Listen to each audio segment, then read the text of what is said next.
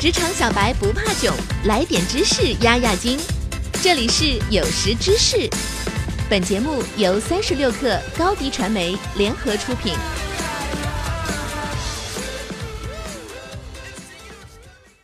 本文原作者严严。今天我们要跟你聊的新职业跟自动驾驶测试有关。这个职业很重要，它的存在与自动驾驶行业的安全性息息相关。我们采访的从业者孙明，在做自动驾驶测试之前是一名平面设计师。这看上去八竿子打不到一起的两份职业，却因为他对汽车的喜爱，硬是被无缝连接到了一起。而现在，他在图森未来担任测试运营部总监一职。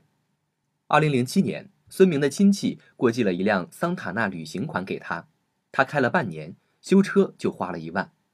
但是在这不停的修车过程中，孙明对车越来越了解。之后几年，孙明频繁换了三种不同类别的车，直到他可以随口告诉别人离合器拆开来是什么样。不过，在加入图森前，孙明对卡车的认识还不算专业，何况是做自动驾驶的卡车。于是，公司买了一辆途观，大家把车的各部分拆开来看。车里有一个协议通讯系统，你按下开门键。车接收到了一个信号，孙明和同事们就需要去解读这个信号。在这过程中，他们照例走了不少弯路，但经验也就这样被慢慢累积了下来。以去年卡车刚上路时，其他公司来图森参观学习为例，卡车只有两个座位，图森在车内会配一个只负责监控的司机和一个体验者。上高速后，车子会被几辆乘用车围起来，分别为。勘察、警戒、通勤车辆，车内分别是维修团队、开发团队、安全员等。勘察车辆的作用是在高速行驶过程中，如果有施工路段，需要提前侦查。另外，自动驾驶系统中已经设置一个固定的服务站停车位，但通常情况下，服务站经常停满了过夜的卡车。勘察队伍需要提前到服务站去，确保系统设置的固定停车位是空着的。外侧的警戒车则是为了防止周围危险驾驶的车辆，至于后方的通勤车，一般由参观团队乘坐。在这样的团队协作里，孙明需要保证卡车与这几辆乘用车之间的安全性。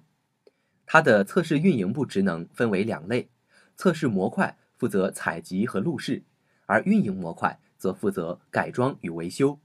这些都有专业的团队来跟进。留给孙明的问题则是。什么样的车的车顶可以承重十几公斤的双木，以及用什么材料如何固定，才可以保证这类高贵的激光雷达在风霜雨雪阵任何一种情况发生时都不出差错？每一个问题的背后都有着复杂的探索和测试，所以从业者不仅要有过人的耐心，还要有强烈的兴趣。在工作日，孙明的一天非常规律，他九点到厂房。九点半检查所有安全员的报告单，如果有问题，就与改装组的负责人一同去做进一步调查。十点半，技术团队陆续要进行开发，因此所有可解决的问题，十点前必须检查完毕。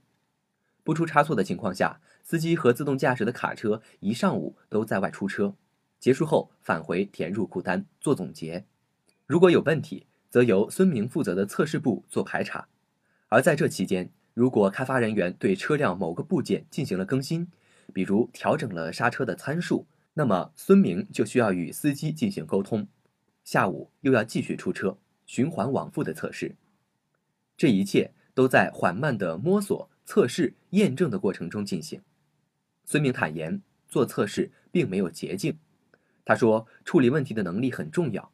也就是说，当你看到开发团队的需求的时候，脑袋里面要出现一条线。需求前的事件是什么？需求之后的每个关键点是谁？会出什么问题？在五秒内要立刻反映出来，而这条线就需要在工作中累积了。好了，本期节目就是这样，下期节目我们不见不散。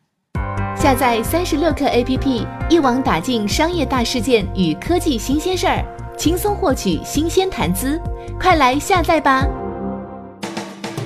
微信关注松子收音机，收听更多名人大咖的专业解读。